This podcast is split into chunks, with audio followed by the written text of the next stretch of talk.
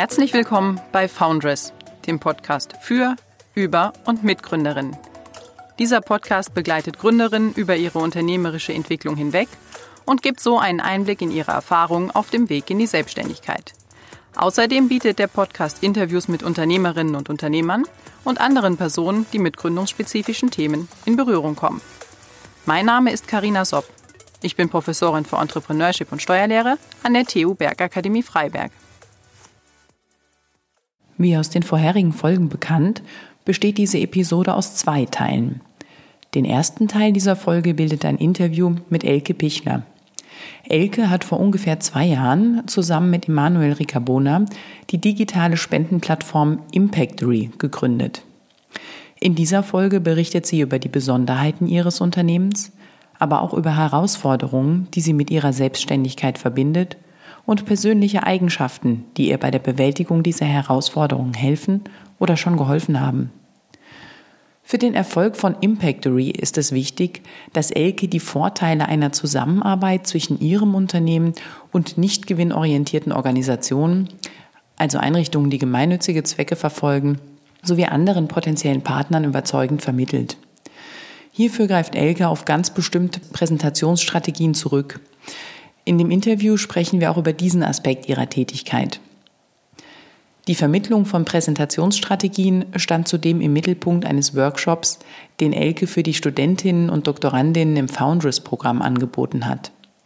Im zweiten Teil der Episode berichten die Teilnehmerinnen am Foundress-Programm über das, was sie von dem Workshop und dem Austausch mit Elke mitnehmen konnten. Aber jetzt erstmal zum Gespräch mit Elke Pichler.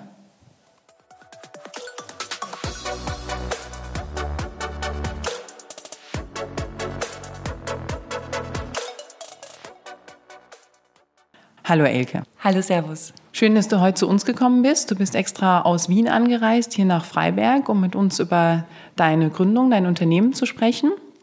Ähm, du hast zusammen mit einem Mitgründer eine äh, digitale Spendenplattform aufgebaut. Was verbirgt sich so dahinter? Ja, die Spendenplattform heißt Impactory und die Basis ist eigentlich eine B2C-Plattform. Das heißt, wir möchten es Privatpersonen erleichtern, zu spenden, Spendenaufrufe zu starten und auch ermöglichen, Spendengutscheine zu verschenken. Das hat die, die Konsequenz, dass NGOs dadurch eine sehr einfache und risikofreie Möglichkeit haben, Online-Spenden äh, zu akquirieren. Das ist gerade für kleinere Agenturen oft eine große Herausforderung.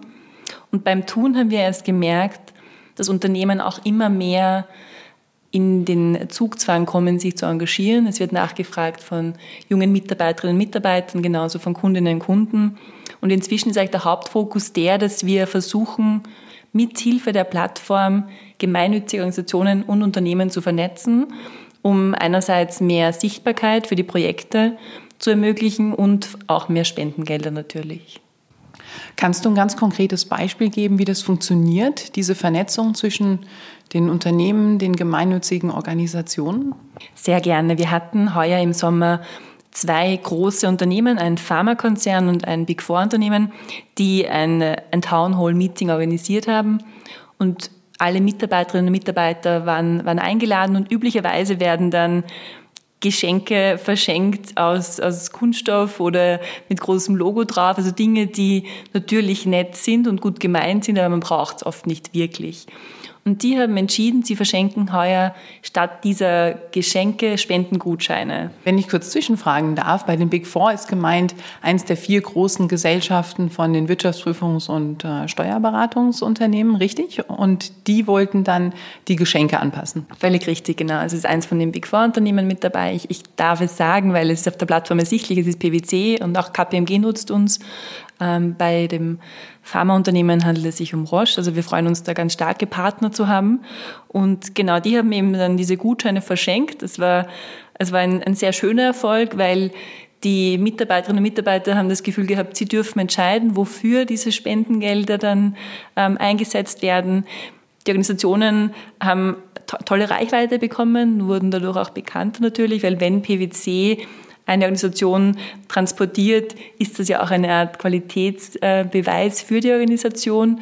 Es gab keine weiteren Druckkosten, keine weiteren Versandkosten. Also auch die Umwelt war im Endeffekt ähm, Profiteur von diesen Projekten eigentlich. Das waren digitale Spendengutscheine. Wir haben sie digital ähm, übermittelt und die Ausgestaltung war so, dass in beiden Fällen einfach auf den bestehenden Namensschildern eine Zeile ergänzt wurde auf der Rückseite mit dem Spendengutscheincode und dem Link zur Homepage oder zur, zur Seite der Organisation auf unserer Plattform und somit konnte das im Tun quasi abgewickelt werden. Und das machen Unternehmen, aber auch Privatpersonen können sich überlegen, über diese Plattform dann einen Spendenaufruf zu starten und es äh, dann an Bekannte weiterverbreiten? Genau, völlig richtig. Die Spendenaufruffunktion wird auch vom Privaten verwendet, zum Beispiel bei Geburtstagsfeiern, bei Wohnungseinweihungspartys, wenn man sich kein Geschenk wünscht. Der Vorteil im Vergleich zur Facebook-Aufruffunktion ist, dass man es erstens ganz klar steuern kann, wer diesen Aufruf sieht und zweitens braucht man kein Facebook-Profil, um zu spenden. Auf der anderen Seite werden auch viele Spendengutscheine erworben von Privatpersonen, zum Beispiel zu Weihnachten, die dann an die Familie oder an Freundinnen und Freunde verschenkt werden. Dann seid ihr jetzt mit eurer Gründung sehr stark, wie man schon rausgehört hat, in diesem sozialen, nachhaltigen Bereich verankert. Und im Moment merkt man ja, dass es sehr den, den Nerv der Zeit trifft.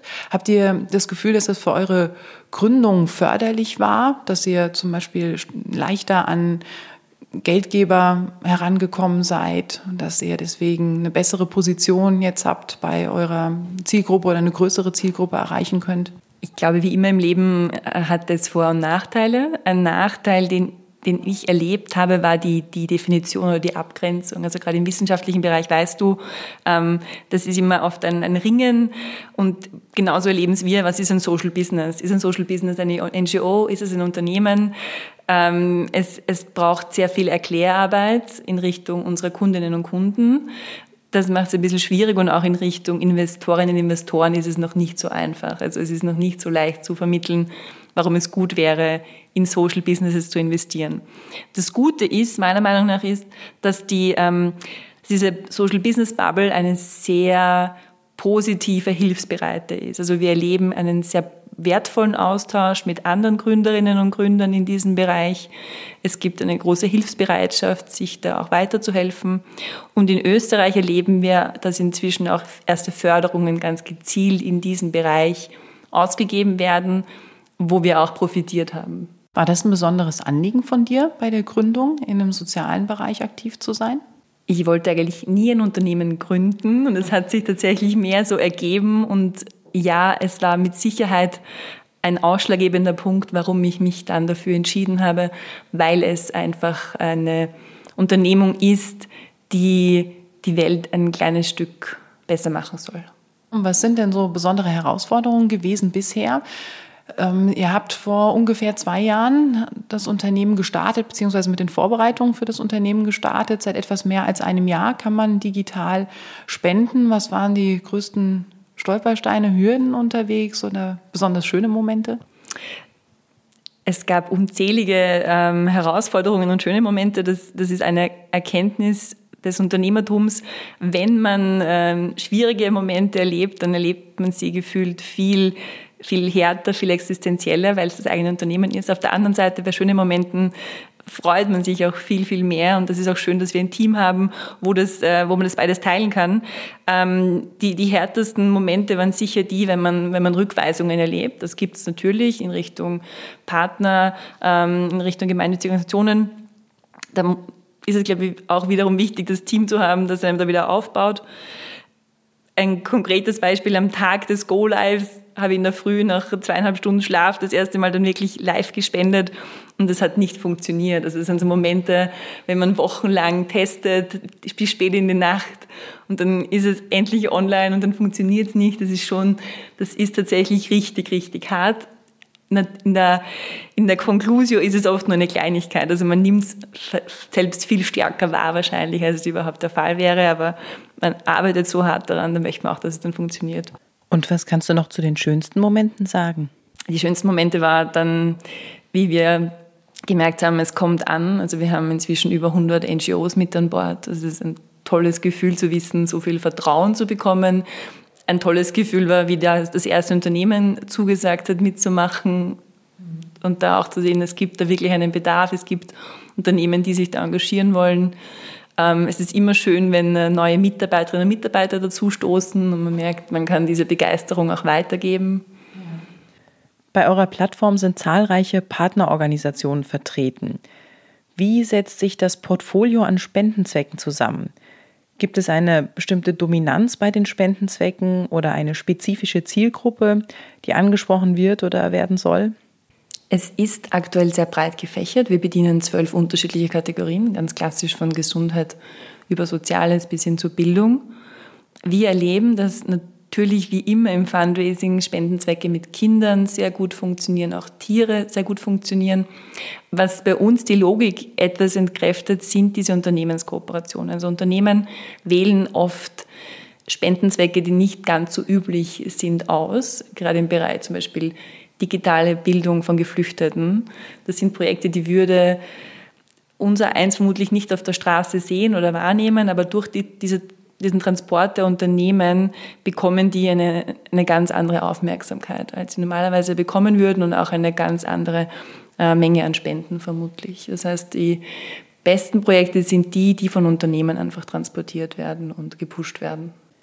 Wählst du selbst als Gründerin aus, welche Partnerorganisationen konkret vertreten sind, um zum Beispiel ganz gezielt einen Schwerpunkt zu setzen? Damit meine ich nicht nur eine Auswahl unter ökonomischen Gesichtspunkten, sondern weil dir etwa bestimmte Zwecke am Herzen liegen, die du damit fördern kannst? Wir, wir haben inzwischen über 150 Spendenzwecke mit dabei und natürlich gibt es Spendenzwecke, die mich persönlich auch berühren. Nichtsdestotrotz möchten wir sehr demokratisch sein. Wir haben gesagt, es gibt ganz viele kleine Organisationen, die könnten sich gar nicht äh, gar nicht so viel PR, gar nicht so viel Marketing leisten wie große. Und wir möchten, dass aber alle die gleichen Möglichkeiten auf der Plattform haben. Das heißt, die Reihenfolge der Projekte wird jeden Tag neu durchgemischt. Man kann sich nicht nach oben kaufen, man kann sich nicht auf die Titelseite kaufen, einfach um diesen demokratischen Gedanken da auch einfach fortzuführen. Wenn Unternehmen anfragen und sagen, sie würden gerne für ein Bildungsprojekt in Wien spenden, natürlich unterstützen wir sie bei der Auswahl, aber nur insofern, dass wir eine Liste schicken und kurz beschreiben, worum geht es bei den einzelnen Projekten. Wie sehen eure Pläne für die Zukunft aus? Habt ihr vor, das Unternehmenskonzept und euer Engagement auszuweiten? Wir haben unterschiedliche Entwicklungspläne. Einerseits ist es das Produkt selbst. Wir haben dankenswerterweise eine Förderung erhalten vor zwei Wochen von einer Wiener Fördergesellschaft und ähm, der Kern dieser Förderung ist die Weiterentwicklung der Unternehmenslösung. Das heißt, wir möchten uns gemeinsam mit unseren bestehenden Partnern und möglichen neuen Partnern überlegen, wie kann man noch mehr Tools zur Verfügung stellen, Unternehmen noch mehr zu engagieren, äh, noch mehr motivieren, sich zu engagieren. Ähm, das ist die, die Produktseite, wo eben dieser Unternehmensfokus beibehalten werden soll. Die Entwicklung ähm, in Richtung neuen Märkten ist eine zweite. Also wir haben überlegt, bald auch nach Deutschland zu kommen.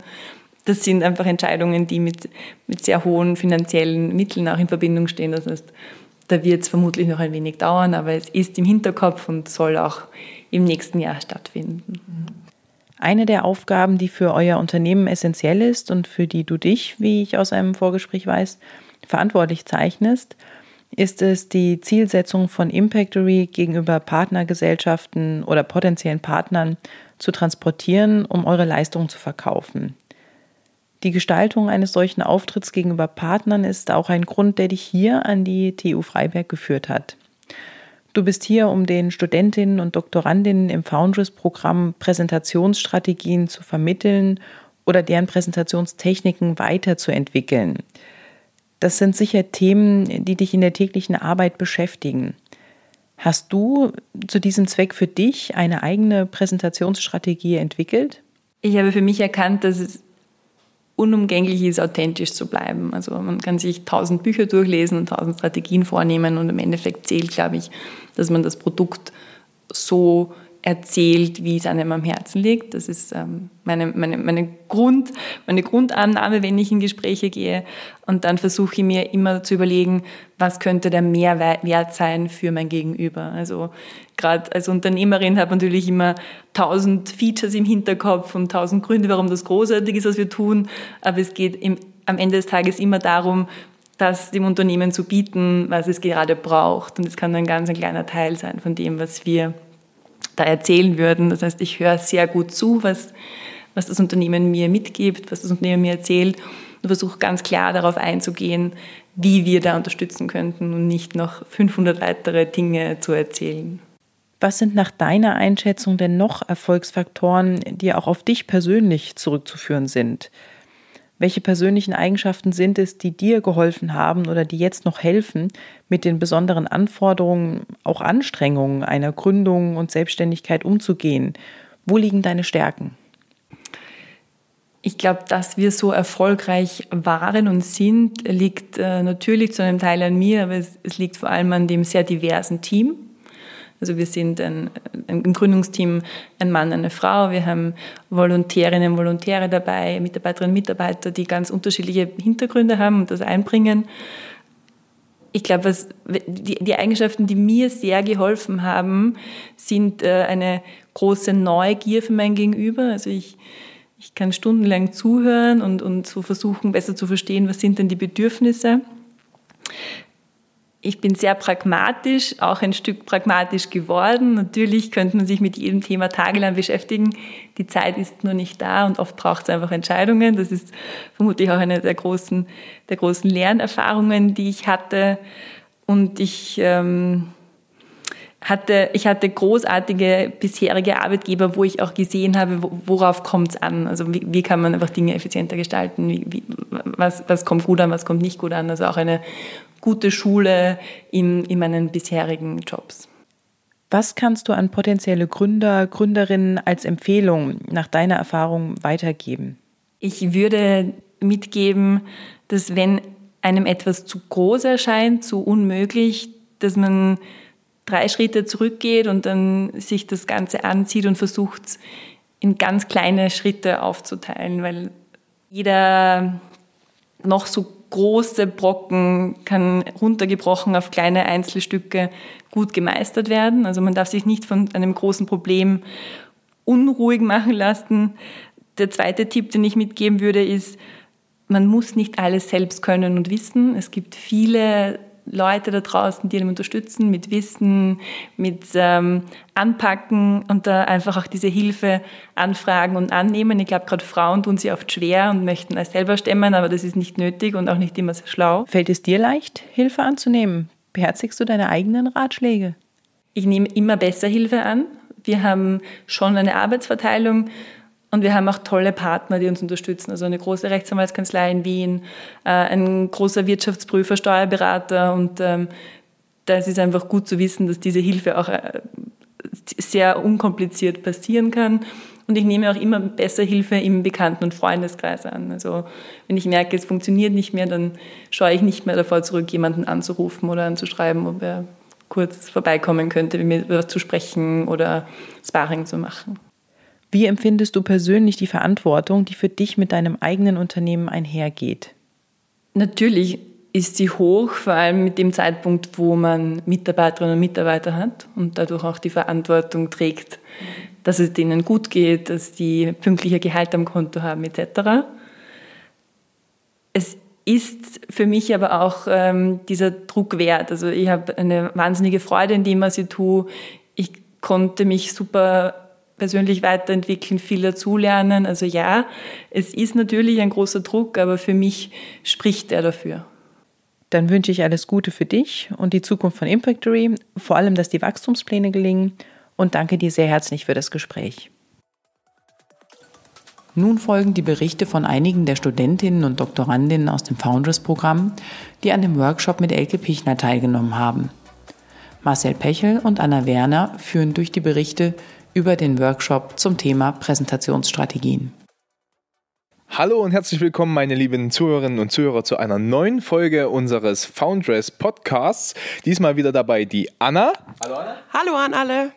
Und unsere Teilnehmerinnen, die Evelyn, die Nadja und die Heike ist auch wieder diesmal mit dabei. Ja, und zwar, wir hatten heute einen ganz besonderen Gast und zwar die Elke Pichler von Impactory. Und die habt ihr, wie äh, ihr ja am Anfang schon gehört habt, ein Interview mit der Frau Sopp geführt und hat danach mit uns einen Nachmittag verbracht. Und zwar am Anfang hatten wir einen sehr regen Austausch und ich würde gern von unseren Teilnehmern wissen, was denn für euch so prägnant ähm, im Gedächtnis geblieben ist, irgendein Statement oder irgendeine Aussage, was ihr mitgenommen habt, was ihr später mal auch umsetzen wollen würdet. Vielleicht die Heike, möchtest du anfangen? Ja, gerne. Ja, genau. Die Elke hat so ein bisschen erzählt, äh, wie ihre Reise als Gründerin so stattgefunden hat. Und wir durften natürlich auch ganz viele Fragen stellen. Und ähm, genau, ich habe dann einmal nach dem Geschäftsmodell gefragt und mich erkundigt, an welcher Stelle denn eigentlich klar war, äh, äh, an der sie wussten, wie sie jetzt eigentlich Geld verdienen wollten. Und dann meinte sie so, ja, so richtig war uns das eigentlich am Anfang auch gar nicht klar. Das haben wir erst so äh, im Probieren herausgefunden. Und das fand ich irgendwie sehr, sehr nahbar und auch sehr realistisch, so dass man am Anfang irgendwie einen Plan hat, aber der sich eben auch noch dreimal irgendwie drehen kann. Und wenn man am Anfang vielleicht noch nicht alles weiß, dann wird aber der Prozess für mehr Wissen sorgen. Das fand ich irgendwie ganz schön, das herauszufinden. So, Evelyn, wie war das bei dir? Ich fand das auch sehr schön. Es war sehr bereichernd, auch von diesen ganzen Erfahrungen zu hören. Im Besonderen fand ich es interessant, dass auch bei der Namensfindung ähm, ja das erstmal sehr spontan war. Also das hieß ja am Anfang Don Giving und keiner konnte sich was darunter vorstellen. Und dann sind die direkt an die Leute herangegangen, haben dort tatsächlich ein Labor gemietet und haben eine Befragung durchgeführt und sind dann auf diesen coolen Namen Impactory gekommen. Und das finde ich eine gute Idee, einfach auch mal zu schauen, okay, ja, ich gehe auf die Kunden zu und frage mal, was die eigentlich so denken und was die sich darunter vorstellen können unter so einem Namen. Okay, sehr schön. Dann hatten wir als zweiten Punkt, was ja auch sehr praktisch war, ähm, das Thema Pitchen. Und da würde mich interessieren, hattet ihr vorher schon mal Erfahrung zum Thema Pitchen? Also hattet ihr schon mal irgendeinen Workshop oder auch in der Praxis schon mal für irgendwelche Kunden ähm, das tatsächlich auch gemacht? Nadja, wie sieht es da bei dir aus? Also praktisch tatsächlich noch gar nicht bei Kunden. Ähm, ich hatte mal zwei kleine Pitches, die tatsächlich eher spontan entstanden sind. Also einmal wurde bei einer Konferenz tatsächlich der Zeitplan so gar nicht eingehalten, sodass man am Ende bei einem Pitch gelandet ist und nach drei Minuten angeklingelt wurde. Das war sehr improvisiert. Ja, und das andere war tatsächlich nur in einem kleinen Workshop ein wirklich kleiner, süßer Pitch. Okay. Heike, wie sieht es da bei dir aus? Du hast ja da bestimmt schon ein bisschen mehr Erfahrung. Ja, tatsächlich. Ich habe schon ein paar Mal gepitcht und auch äh, das ein oder andere Pitch-Training mitgemacht. Aber wie es immer so ist, heute habe ich tatsächlich noch wieder was Neues gelernt. Eine neue Methode. Format-Methode nennt die sich. Und die ist natürlich ähnlich wie Sachen, die ich schon gehört habe, aber trotzdem waren da nochmal neue Aspekte dabei, wie man unterschiedliche Zuhörersegmente sozusagen äh, mit entsprechenden Inhalten bedient. Ja, und dann musste ich pitchen und tatsächlich war aufgeregt. Ich bin sonst eigentlich ziemlich cool, aber da ist es mir passiert, dass ich sehr, sehr schnell geredet habe und wir haben dann Feedback aus der Gruppe bekommen und das war sehr, sehr konstruktiv und hilfreich, einfach aus so einer Peer Group Feedback zu bekommen, weil das kann man noch mal auf einem ganz anderen Level irgendwie äh, annehmen, weil man so weiß, alle wollen äh, irgendwie einem helfen, eine ne gute und noch, noch bessere Gründerin zu werden. Ja, Evelyn, wie war das bei dir? Also diese Format-Methode, kanntest du die schon oder hast du das heute zum ersten Mal angewendet? Ja, das ist genau der Punkt. Also ich habe zwar schon gepitcht, aber diese Formatmethode habe ich noch nicht gekannt. Und ich fand das total spannend, das einfach mal auszuprobieren. Und sehr gefallen hat mir auch einfach das Feedback, die gute Atmosphäre in der Gruppe und dann wirklich auch in dieser Struktur des Feedbacks zu bleiben, wo die Leute wirklich auch mit ihrer Wahrnehmung begründen, wie sie die einzelnen Dinge ähm, ja bewerten. Und es ist natürlich auch immer schön, eine gute Bewertung zu kriegen. Vielleicht für unsere Zuhörerinnen und Zuhörer, was ist diese Formatmethode? Ja, genau. Also da gibt es vier Aspekte. Das Warum, das, wie man das dann umsetzt, das Was und was passiert, wenn es beim Kunde daneben ankommt, dass man einfach so eine Struktur hat, in der man seinen Vortrag einteilen kann und man hat auch gelernt, dass es eben verschiedene Personen gibt, die eben auf verschiedene Aspekte ansprechen und somit eben alle abgreifen kann. Genau. Das war soweit zum Pitchen, was wir heute gemacht haben. Und da würde mich jetzt interessieren, ist es eine Methode, die ihr so später umsetzen würdet? Also war das was für euch persönlich? Nadja, wie schaut es bei dir aus? Hm, ja, also auf jeden Fall eine super spannende Methode. Ähm, bei mir ist so ein bisschen das Problem, dass das Thema so wissenschaftlich fundiert ist, dass es mir tatsächlich ein bisschen schwerfällt, die Methode darauf anzuwenden. Aber ähm, vielleicht lässt sich das hinbiegen. Also das ist, denke ich, eine ganz schöne, vor allem für den, für den, der es hört, ähm, den Kunden im Prinzip oder potenziellen Kunden, glaube ich, eine, eine schönere Art und Weise, als das so in diesem klassischen universitären Vorlesungsstyle zu erfahren. Okay, sehr schön. Zum Abschluss hatten wir dann noch ganz kurz das Thema Netzwerken angesprochen. Und da würde mich besonders interessieren, habt ihr denn aktuell schon ein Netzwerk aufgebaut und würdet ihr behaupten, dass ihr das aktuell relativ gut bespielen könnt oder wie da so eure Erfahrungen bisher sind? Evelyn? Also ich habe schon ein recht gutes Netzwerk und ich pflege das auch, aber ich denke, da ist noch viel Potenzial drin, das dann auch zu nutzen für ja, die Gründung, die Ideen, die da, das Business, was kommt. Und konntest du dann von heute auch was mitnehmen, was jetzt die Elke schon mal vorgestellt hat, wo du sagst, okay, das war ein Punkt, den würdest du mit aufnehmen?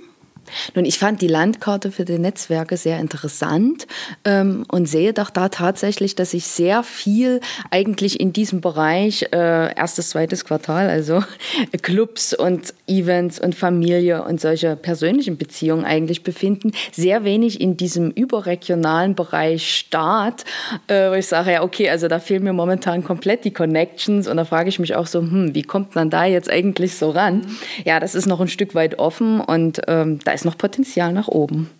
Heike, vielleicht zum Abschluss, wie ist es bei dir mit den Netzwerken?